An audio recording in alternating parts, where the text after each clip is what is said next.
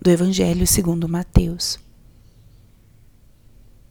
Naquele tempo, um dos doze discípulos, chamado Judas Iscariotes, foi ter com os sumos sacerdotes e disse: O que me dareis se vos entregar Jesus? Combinaram então trinta moedas de prata. E daí em diante, Judas procurava uma oportunidade para entregar Jesus. No primeiro dia da festa dos ázimos, os discípulos aproximaram-se de Jesus e perguntaram: Onde queres que façamos os preparativos para comer a Páscoa? Jesus respondeu: Ide à cidade, procurai um certo homem e dizei-lhe: O mestre mandou dizer: O meu tempo está próximo. Vou celebrar a Páscoa em tua casa junto com meus discípulos. Os discípulos fizeram como Jesus mandou e prepararam a Páscoa. Ao cair da tarde, Jesus pôs-se à mesa com os onze discípulos. Perdão, com os doze discípulos. Enquanto comiam, Jesus disse: Em verdade eu vos digo, um de vós vai me trair. Eles ficaram muito tristes e um por um começaram a lhe perguntar: Senhor, será que sou eu? Jesus respondeu: Quem vai me trair é aquele que comigo põe a mão no prato.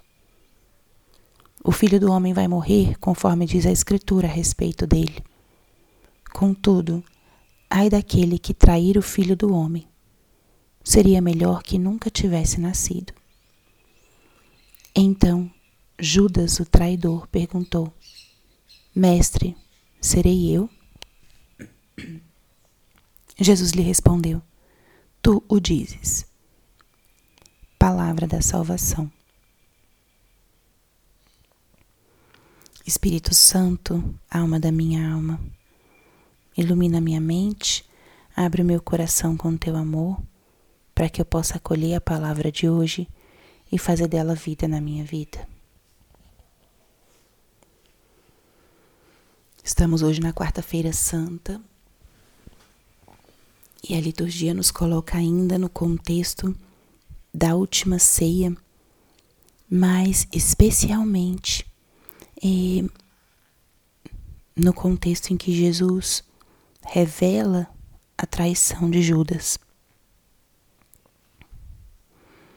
Tenho feito para vocês o convite de que nós, através dessas meditações ou reflexões, adentremos um pouco no coração de Jesus, nos sentimentos de Cristo. Ontem, talvez, você tenha se colocado, reclinado sua cabeça no peito de Jesus, escutado as batidas do seu coração, procurado entender um pouco onde esse coração estaria nervoso, triste, firme, corajoso, ansioso.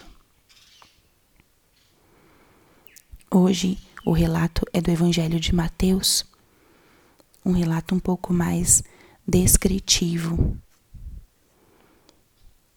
E ele nos revela como Judas já entrou no cenáculo com a decisão de trair Jesus. Já tinha feito um acordo com os sumos sacerdotes.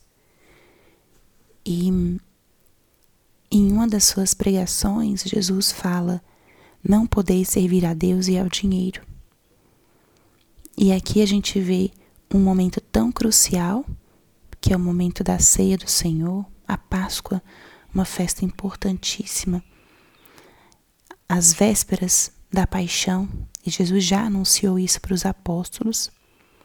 O coração de Judas estava distante de Deus. O coração de Judas estava nas coisas materiais no dinheiro. E a gente já tinha visto isso no, na segunda-feira, no dia da unção de Maria a Jesus, onde ele reclama porque ela gastou um perfume tão caro.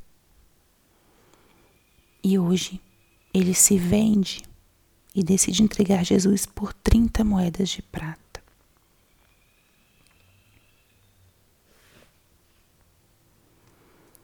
Esse é um exemplo de onde os nossos afetos nos levam.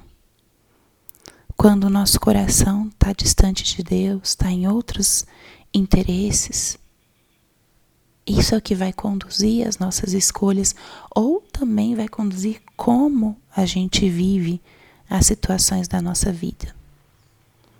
Judas estava presente na ceia, mas seu coração estava em outro lugar. E nós agora vamos viver os dias santos. E isso pode ser um grande convite a que nós vivamos esses dias de corpo e alma. Não só de corpo.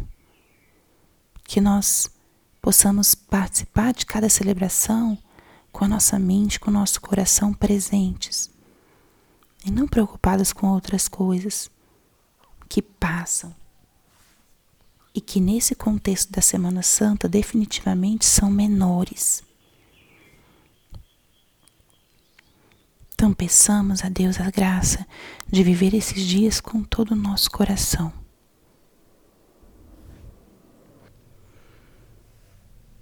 E outra luz que essa passagem nos dá é sobre a nossa consciência. Jesus, quando diz: Um de vós vai me trair, todos examinam sua consciência. Será que serei eu?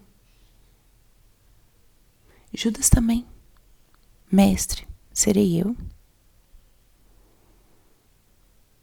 Uns fazem com a preocupação autêntica e talvez com o temor de não trair o Senhor. E Judas fala já sabendo que ele faria isso. Também esses dias podem ser o momento da gente ver como está meu coração. Ele está perto, ele está longe do Senhor. Mas não façamos isso com atitude como a de Judas, porque ele já sabia que ele ia fazer isso e ele já estava decidido a cometer esse pecado grave. O exame de consciência, ele deve nos ajudar a identificar as nossas tendências, mas fazer algo para mudá-las. Tomar uma decisão de transformação, de redirecionamento das nossas tendências, das nossas decisões. Então, que hoje, nessa quarta-feira, a gente possa também avaliar como está o nosso coração, mas para redirecioná-lo, para voltar ele para o Senhor. Nós queremos servir a Jesus, queremos acompanhá-lo, segui-lo. Se o nosso coração está em outras coisas, ainda dá tempo. Que a gente volte o nosso coração para nosso Senhor e que Ele, ao longo desses dias santos, a olhar para nós, nos encontre ao seu lado, do jeito que somos e estamos, mas ao seu lado.